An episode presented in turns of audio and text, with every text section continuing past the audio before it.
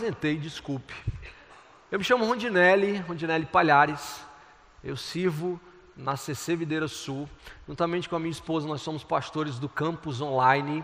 Inclusive, eu quero pedir uma coisa para vocês. Quando vocês comem alguma coisa boa, vocês compartilham? Quando vocês assistem algum filme bom, vocês compartilham? Jesus é bom? Compartilhe Jesus. Tem muitas pessoas no teu caminho que não têm acesso a uma CC Videira presencial. Nós temos o campus online, tal qual um campo físico.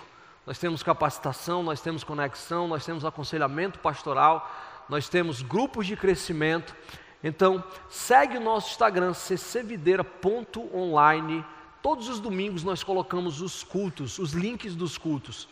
Então, cata lá, pega aquele link e compartilha, feito doido. Compartilha assim como quem não quer nada. Aí coloca uma palavra de inspiração, alguém na tua rede social vai clicar ali e você vai ser agente de transformação na vida dessa pessoa. Amém? Também sirvo com muita alegria nas unidades prisionais e eu te aconselho a servir também nas unidades prisionais. Se conecte comigo, Rondinelli Palhares, meu nome, ou então fale aqui com os nossos pastores, eles dão acesso. Eu te garanto que Deus vai fazer uma grande coisa na sua vida e através da sua vida se você servir dentro de uma unidade prisional. Claro, ele faz maravilhas aonde nós servimos, mas lá tem um negócio diferente, tem um negócio estranho. E por falar em Instagram, quem quiser me seguir, quando eu sair daqui, eu vou pegar em Princesa Isabel, São Paulo, vou descer na Imperador. Quem quiser me seguir, pode ficar à vontade. Agora sim, vamos para a palavra de Deus. E quando o pai diz não? Aproveitar o dia dos pais e trazer esse tema, né? E quando o pai diz não? É legal quando o pai diz não? Minha filha está aqui.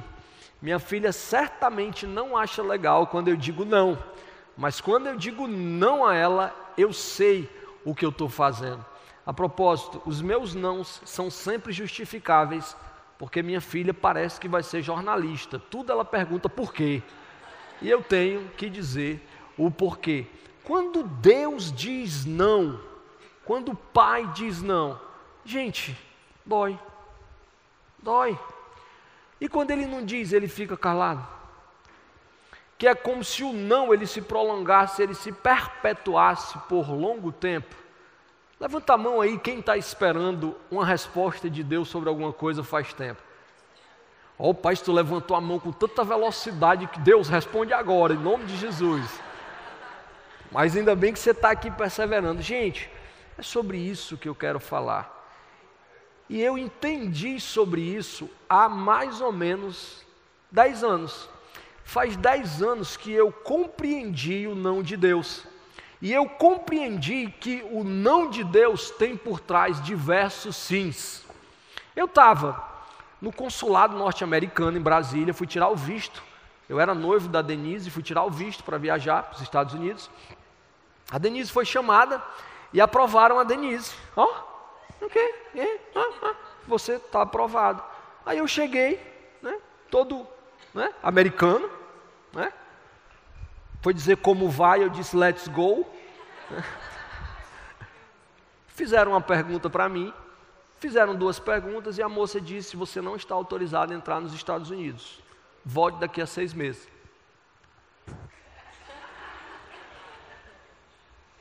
Doeu, gente, porque dói, logo assim na cara assim. Não, comeu, não convidou nem para comer uma torrada. Aí eu fui onde estava a Denise, né? Olhei para Denise. Aí, pelo meu semblante, ela percebeu que eu tinha sido reprovado. Aí ela disse assim: ainda bem que foi contigo. Mas ela completou a frase dizendo: porque se fosse comigo, eu não sabia como é que eu me lidaria com essa situação. Então, foi comigo, né? Então, naquele dia eu tive que parecer forte. E para mostrar que eu não tenho nada contra os Estados Unidos, eu fui comer no McDonald's, porque eu sou crente. E crente perdoa na hora, crente não demora para perdoar. De alguns anos, oito, sete anos depois, meu visto saiu, era casado, tinha uma filha já maravilhosa. Em vez de ir para um lugar, nós fomos para cinco, seis lugares diversos lugares, porque o não de Deus hoje para você é um sim maior, mais largo, mais profundo e infinitamente melhor do que aquilo que você pensa que é bom.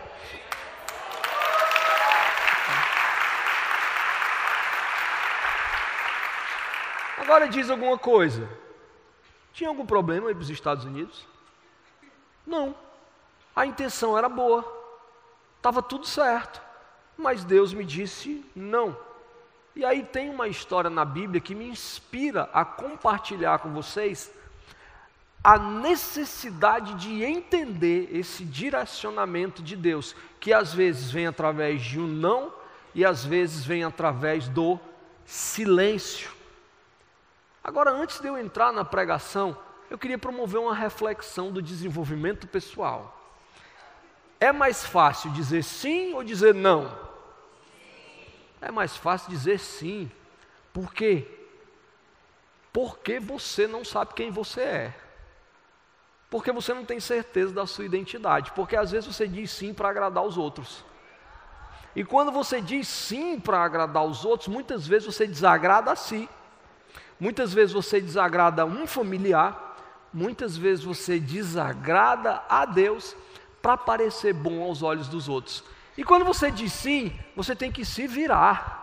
Você tem que ligar, você tem que ter dinheiro, você tem que arrumar um tempo na sua agenda, você tem que deixar de fazer alguma coisa para poder responder alguma coisa para alguém. Eu amo Deus. A propósito, se eu não tivesse aqui, eu não amava Deus. Né? Ou até poderia, mas eu poderia ser fulminado aqui. Eu amo Deus, porque Deus não precisa justificar. Deus ele me ensina que é mais fácil dizer não. Por quê? Porque eu digo não e vou me embora. Eu não preciso dizer nada, gente. O não é uma frase completa. Aproveita essa pregação, este momento de desenvolvimento pessoal e faz um teste. Começa a dizer não para as pessoas que dizem que são suas amigas. Porque se elas forem amigas, peraí, peraí, deixa eu terminar o aplauso, vai valer a pena. Aí eu vou beber água. Você vai, prepara, respire fundo. Comece a dizer não para as pessoas que dizem que são suas amigas. Porque se elas entenderem, sem precisar você justificar, elas são suas amigas. Agora, se elas não entenderem, ficarem se maldizendo e ficarem exigindo uma justificativa, essas pessoas estão lhe usando, elas não servem para estar perto de você. Agora aplauda.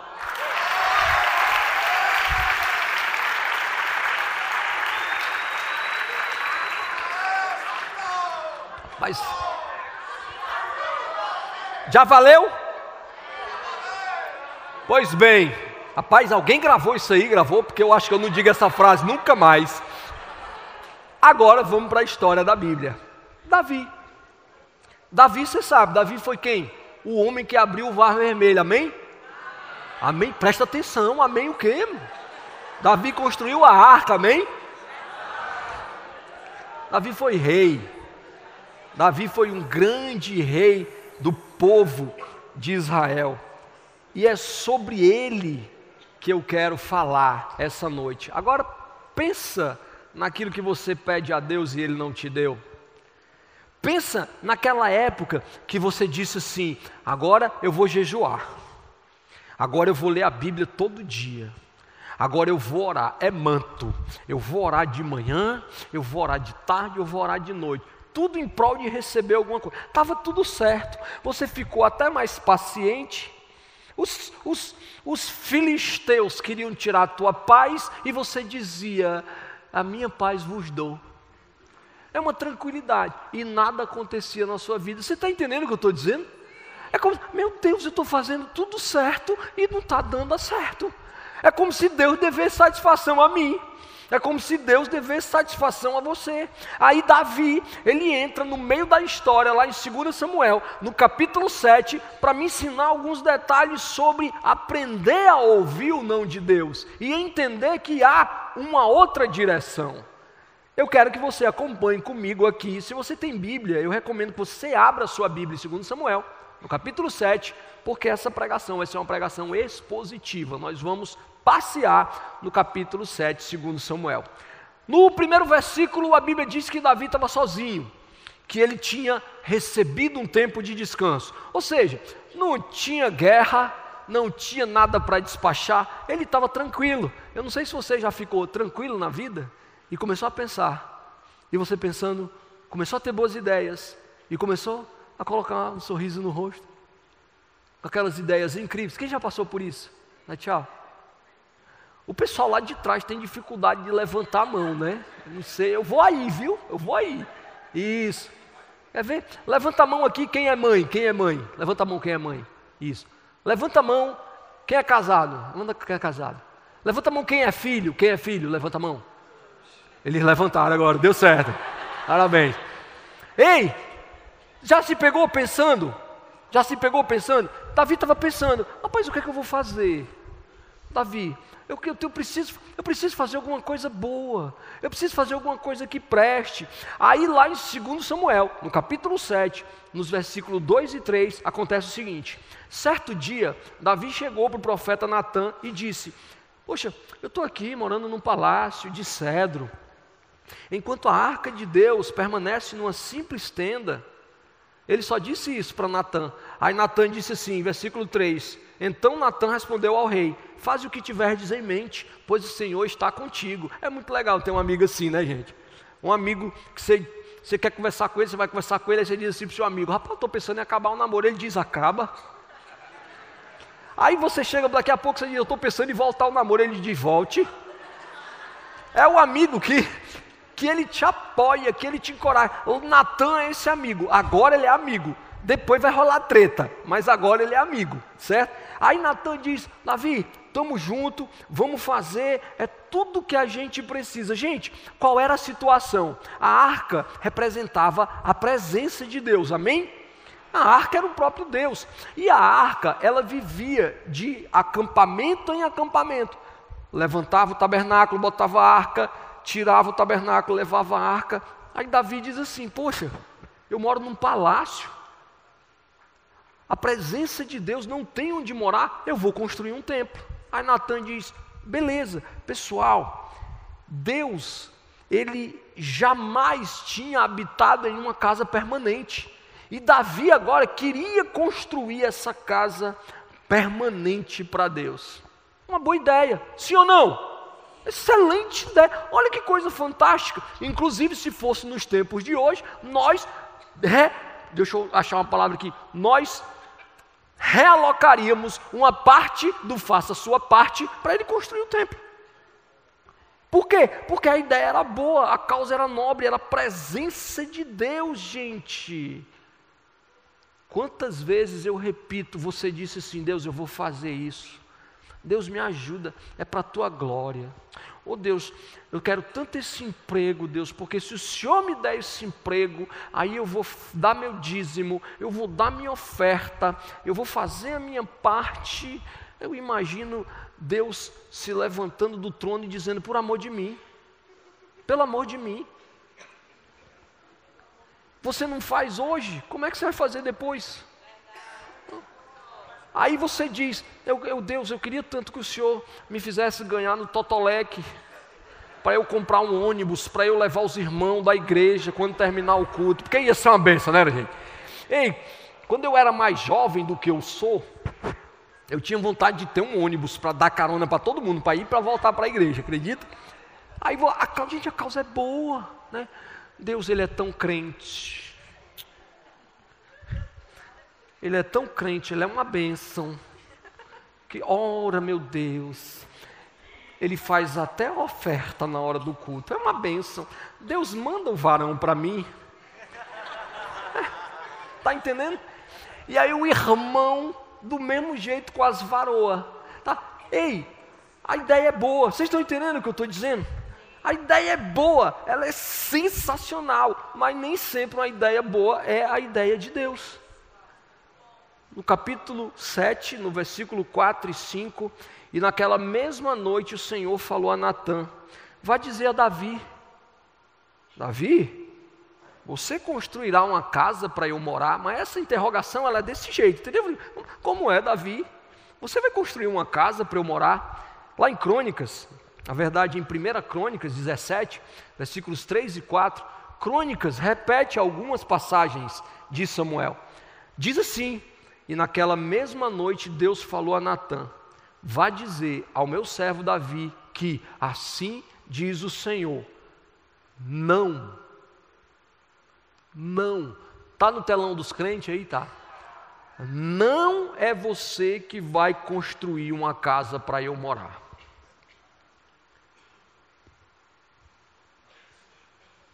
Agora colocou, Deus colocou Natan numa situação difícil. Porque Natan agora ele vai dizer: Ixi, eu vou ter que dizer para Davi que vai dar errado. E foi Deus que mandou dizer: Bom, Natan faz o que tem que ser feito, ele vai lá e dá essa posição para Davi. Mas a história continua. No versículo 8, Deus no versículo 9, 8 e 9, Deus vai revelar o verdadeiro motivo pelo qual ele não queria que Davi construísse o templo. Motivo também sem sentido. Versículo 8: Agora, pois, diga ao meu servo Davi: Assim diz o Senhor dos Exércitos: Eu o tirei das pastagens. Ou seja, ele está dizendo, ele era pastor, e ele vai continuar dizendo: Onde você cuidava dos rebanhos para ser o soberano de Israel. Então, ele está dizendo: Você era pastor e agora você vai ser um rei. Sempre estive com você por onde você andou e eliminei todos os seus inimigos. Pausa no versículo 9. Mesmo que Deus não responda, mesmo que a resposta seja não, Ele nunca vai te desamparar. Ele está contigo. Então vou dizer pela primeira vez: persista, não desista.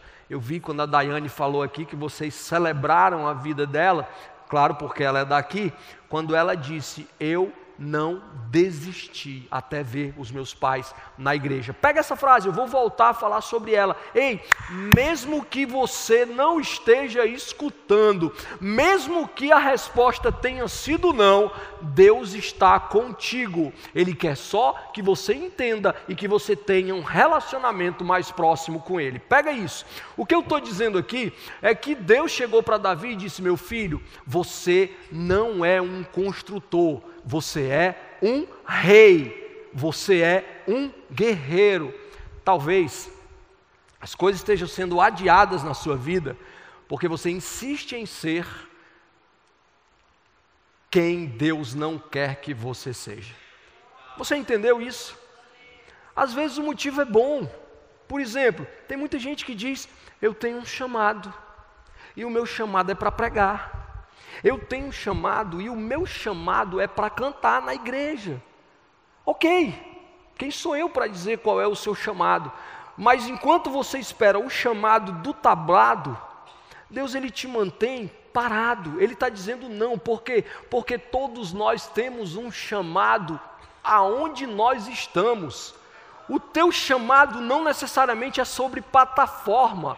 O teu chamado necessariamente é sobre falar de Jesus aonde você vive, aonde você trabalha, aonde você anda. Esse é o seu chamado. Enquanto você não atender o chamado de Deus para a sua vida, Deus não coloca você onde você deve estar. Por isso que atrasa. Por isso que a resposta do emprego não veio, por isso que você não passou no concurso, por isso que tantas coisas acontecem na vida de vocês. Vocês estão entendendo o que eu estou dizendo? Quanto mais eu ando para trás, mais longe eu fico da pregação, o que me faz ter medo de esquecer o que eu vou falar. Mas eu vou voltar para continuar. Eu estava falando sobre o quê? Hein? Ei, o seu chamado não necessariamente é para estar tá ali. Agora, se você não exerce o seu chamado onde você está, vai ser mais difícil você estar tá onde Deus quer te colocar.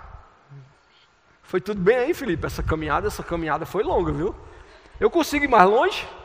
Porque eu estou a fim de profetizar lá atrás. Assim, eis que te digo. Boa.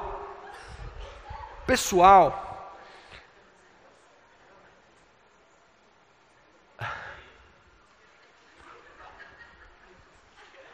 Olhe para quem está do seu lado, olhe, e diga: Eu não gosto de falar nada para quem está do meu lado.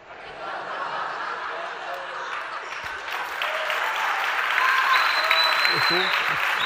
Deus.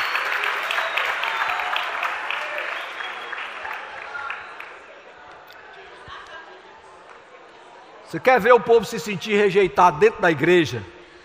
É você dizer isso. Olhe para quem está do seu lado e diga: Deus te abençoe. Aí o irmão olha para o lado. Aí o irmão que estava aqui olhou para o outro lado. Eu... Aí a pessoa foi e voltou e olhou para cá. E o outro olhou para lá também. Aí a pessoa já tem problema de alma, de rejeição, aí vai dizer: Meu Deus, ninguém me ama nessa igreja. Por isso que é melhor não fazer isso.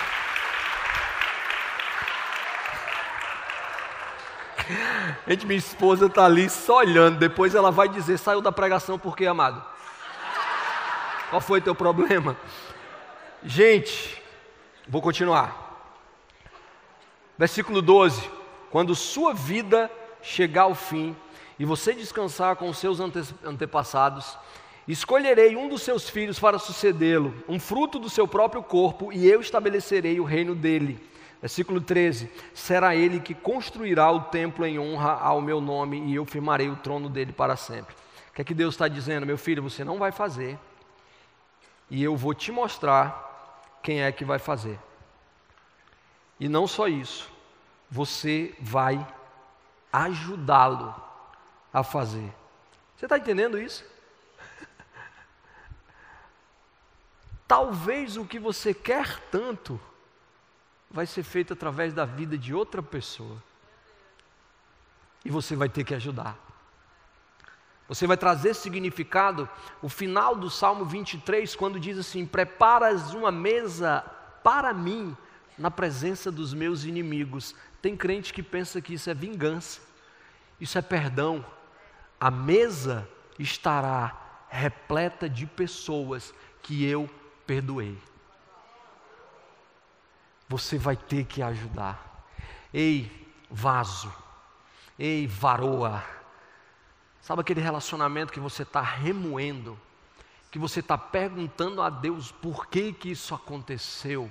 Sabe, você entende, você sabe que eu estou falando com você, sabe, esse relacionamento não é para você e você vai celebrar o fato deste filisteu ou desta filisteia estar se relacionando com outra pessoa e você vai orar por eles, você vai abençoar a vida deles enquanto Deus prepara o que tem para você, porque eu sei, o que tem para você é muito maior, é muito melhor. Eu estou falando isso, a minha esposa está ali. Um dia eu sofri por conta de fim de relacionamento. E hoje eu não sofro mais e nem sofrerei. Entendesse? Por quê? Porque agora, naquela época, eu não sabia, ficava, oh meu Deus, acabou meu namoro, acabou, pensava que era de ti, não era de ti. Eu, em 2008, fui demitido do trabalho que eu tinha, e, oh meu Deus, e agora como é que eu vou viver, como é que eu vou pagar minhas contas? Gente, o que Deus tinha para mim era muito maior, muito melhor o que Deus tem para você é muito maior, muito melhor. Calma, calma, calma. Não fazia parte do propósito de Deus que Davi construísse o templo. A ideia era boa, a intenção era boa, o plano era bom, só não era o plano de Deus. Aí tem vezes, não sei se isso acontece com você, dentro daquela perspectiva, eu estou fazendo tudo certo, minha vida está uma benção. Aí nada dá certo. Aí você pensa assim: eu só posso estar em pecado.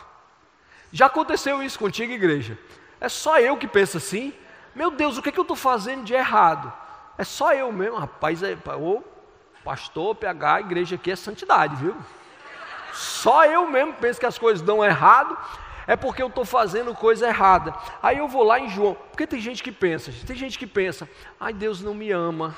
Tem gente que se culpa pelo pecado que cometeu há não sei quanto tempo que Jesus já perdoou, faz é tempo, já está no mar do esquecimento, e enquanto ele não te responde, ou enquanto ele te nega, você ainda está preso lá no passado, ei, te liberta, o que passou, passou, não é sobre isso, Deus sabe o que ele está fazendo, não é sobre os seus erros, não é sobre a sua culpa, ele sabe o que vem depois, ele sabe o que vem depois, olha só isso, Davi Chega. Eu já contei essa parte, João 8, João 8 não, João 9, 1 e 3. Jesus ia caminhando quando viu um homem que tinha nascido cego. Os seus discípulos perguntaram: Mestre, por que esse homem nasceu cego? Foram os pecados dele ou foram os pecados do pai dele, dos pais dele? Jesus respondeu: Ele é cego sim.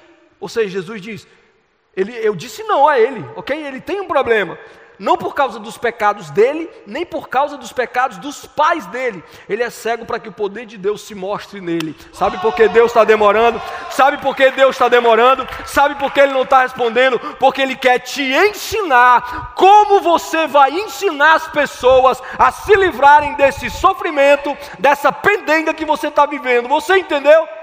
Agora, enquanto você não decide aprender, você vai continuar esperando. Ei, gente, o que Deus tem para você já foi disponibilizado, já está, já existe no mundo espiritual. Quando Deus ele falava das conquistas do povo dele no Antigo Testamento, ele dizia: Eu já lhe dei. Ele está dizendo: vá buscar.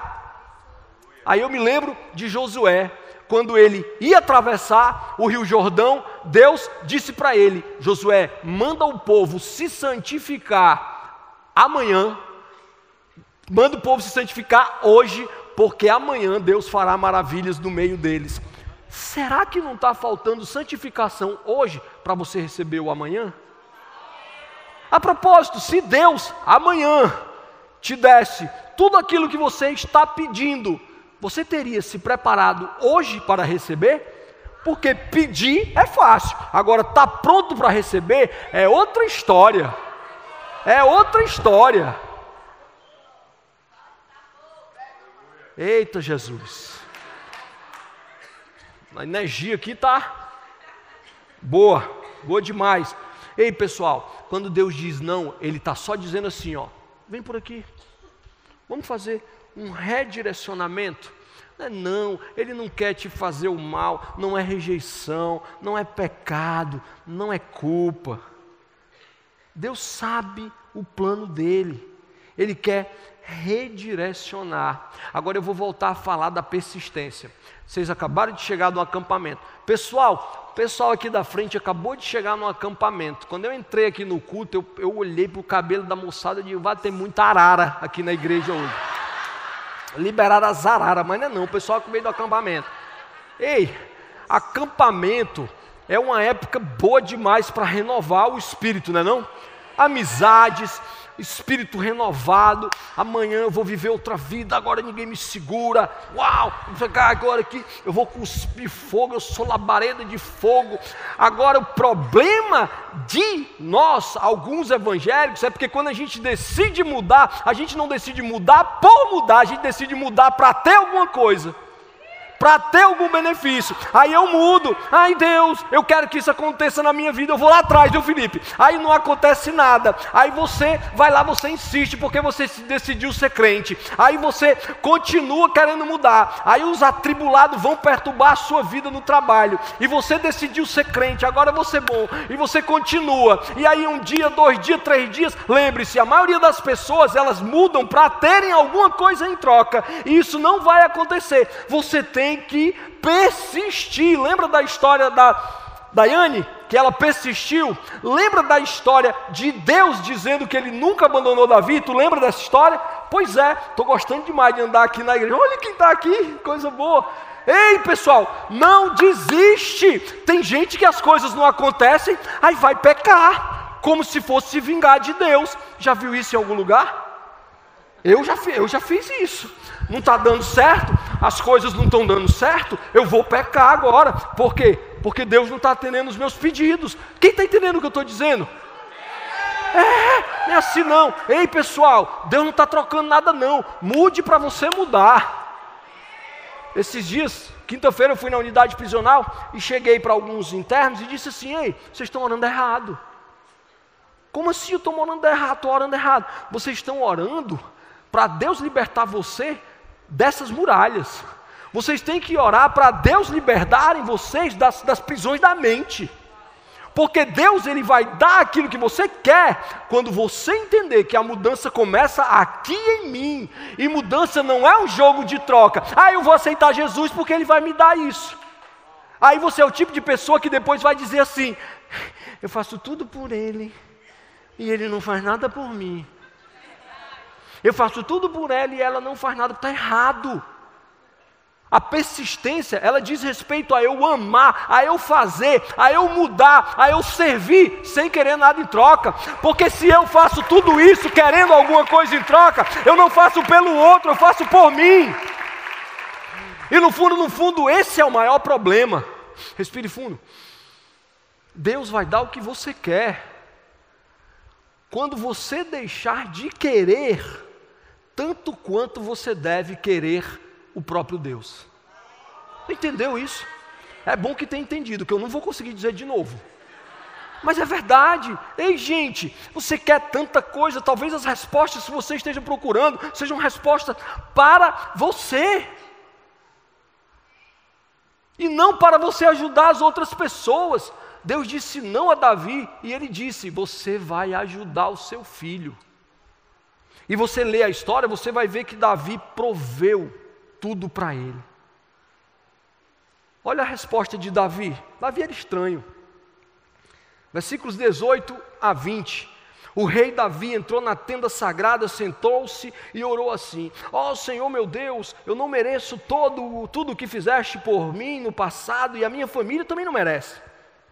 E como se as bênçãos do passado ainda fossem poucas, agora estás fazendo promessas a respeito dos meus descendentes do futuro, e deixaste um homem ver isso? Ah, oh, Senhor meu Deus, o que posso mais te dizer? Tu me conheces, pois eu sou o teu servo. Quem entendeu o que é está acontecendo aqui? Davi, ele está jogando o jogo do contente. Quem já ouviu falar no jogo do contente? Leopoliana. Leopoliana. Assiste. O que é o jogo do contente? É ver algo bom, mesmo diante daquilo que parece algo ruim. Ou seja, celebra. Enquanto não aconteceu, vai vendo as maravilhas que estão sendo feitas, vai vendo as maravilhas que estão sendo realizadas. Se você não celebrar pelo que acontece hoje, Deus não vai te colocar para celebrar a magnitude do que Ele quer fazer na tua vida. Você entendeu? Tem um livro que fala assim: se você for fiel no pouco, eu vou te colocar no muito. Quem sabe que livro é esse? Diga eu. A Bíblia. Tudo bem que a parábola está falando de dinheiro, mas eu estou falando de qualquer coisa, gente. Agora, esse é o ponto nodal da pregação. Esse é o ápice da pregação. Esse é o ponto que eu vou revelar para você nunca mais ter dúvida como descobrir a vontade de Deus. Quem quer saber isso? Porque tem gente que fica, Deus, qual é a tua vontade? Deus revela a tua vontade. Gente, eu vou responder isso em três palavras. Prepare-se. Como eu sei se é ou não de Deus? Eu não sei.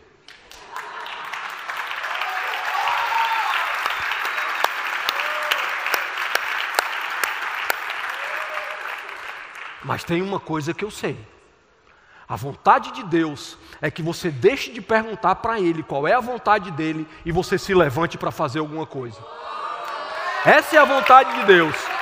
Porque tem gente que pode fazer muita coisa boa, pode ter muitos planos bons, aí fica, mas Deus, qual é a tua vontade? Revela a tua vontade. Eu não sei se vou, eu não sei se volto, faz alguma coisa se levanta. Eu acho que Deus ele está só esperando você se posicionar para Ele derramar as bênçãos que Ele tem na tua vida. Agora, qual é a vontade de Deus? Vamos deixar de brincar com Deus. Vamos deixar de manipular Deus em oração. Esse negócio de Deus, se for assim, vai ser assim. Vamos orar especificamente e ser suficientemente adulto para entender quando Ele diz não é não. As pessoas no Antigo Testamento, quando elas iam orar, elas não oravam assim: Jesus, revela o meu varão. Quando eu for para a igreja, fazer com que ele esteja de camisa preta.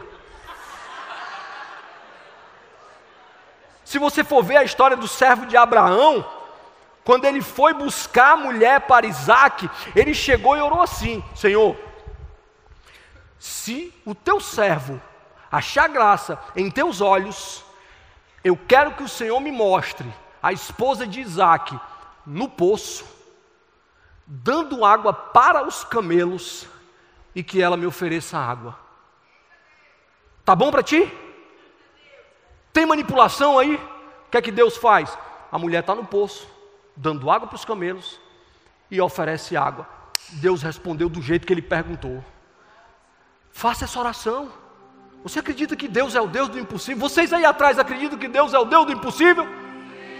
Então para de manipular Deus, a vontade de Deus é que você siga, que você seja emocionalmente forte, espiritualmente forte, para seguir uma caminhada que volte para a glória dEle. Volte para a glória dele. Eu acabo esse namoro, eu continuo. Se continuar, glorifica a Deus, continue. Se não está glorificando a Deus, sai. Eu continuo fazendo isso no meu trabalho, se glorificar a Deus, continue. Aí é uma questão de persistência. Se não glorifica, vaza. Por isso que às vezes você não entende esse não de Deus que Ele está dizendo. Agora tem uma coisa, gente: o que é de Deus prospera. Agora você precisa ser persistente na mudança, como eu falei. Você precisa continuar. Você precisa saber exatamente com quem você está caminhando. Uma vez eu vi uma história de um tribunal de um júri, onde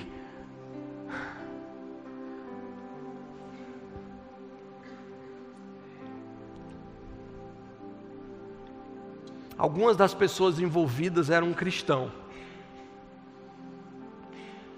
A mãe chegou para esse cristão. Ele estava falando de Deus e ela disse assim: Se você realmente acredita em Deus, me explica por que que meu filho morreu com aquele tiro. Esse homem olhou para a mulher que fez a interrogação e disse assim: Olha, tem a história de um fazendeiro que ele tinha um filho e um cavalo. Um belo dia o cavalo fugiu, o único cavalo que ele tinha. E o vizinho dele disse: Cara, como você tem má sorte. O único cavalo que você tinha fugiu. Alguns dias depois, o cavalo voltou com outros sete cavalos. Os cavalos não tinham dono. O vizinho olhou para ele e disse: Cara, como você tem boa sorte. Você tinha um cavalo, agora você tem oito. O filho dele, domando os cavalos, caiu, quebrou a perna. O vizinho olhou para ele e disse: Cara, como você tem má sorte. Seu filho quebrou a perna por conta dos cavalos que vieram. Alguns dias depois, uns gangsters da região, uns criminosos da região, estavam andando procurando adolescentes para obrigarem a cometerem crimes, mas não puderam obrigar o menino porque ele estava com a perna quebrada. O vizinho olhou para ele e disse assim: Cara, como você tem sorte. Por conta da perna quebrada, seu filho não cometeu nenhum crime. Ele terminou olhando para a mulher e dizendo assim: Não me pergunte por que, que seu filho levou esse tiro me pergunte se Deus sabe ou não o que vem depois disso. Talvez você está esperando uma resposta de Deus faz tempo, essa resposta não vem. Talvez até ele já disse não claramente, e você insiste em continuar, porque não está de acordo com aquilo que você quer. Se ser videira centro, Deus vai dar o que você precisa e não o que você quer. O homem que estava pedindo esmola no templo, ele pensou que o que ele precisava era de dinheiro, mas não, o que ele precisava era se levantar e andar. Ele queria dinheiro, mas Pedro deu aquilo que ele precisava. Deus vai dar o que você precisa. Hoje o que é falta, amanhã vai ser abundância.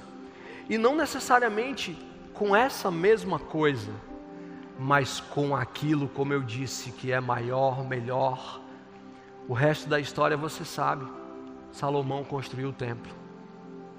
E Davi proveu isso para ele. E Davi teve paz. Com relação a isso, ele teve paz.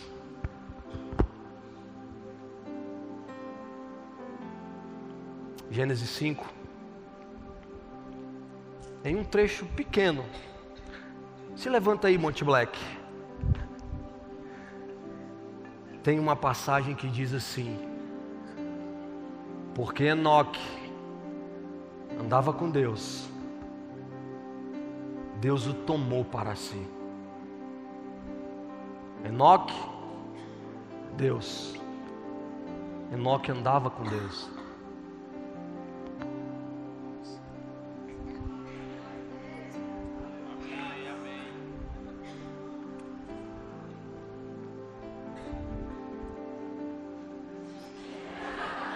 É isso? A gente não combinou, mas é isso. Se você andar com Deus, Deus te toma para onde Ele quer te colocar e não para onde você quer ir. Ele pode até querer fugir, como ele quis fugir ali, mas porque você anda com Deus, Deus te coloca onde Ele quer. Obrigado, Lucas. Deus quer dizer sim para você. Agora você precisa dizer sim para Ele. Chega de querer a bênção de Deus. Está na hora de querer o Deus da bênção.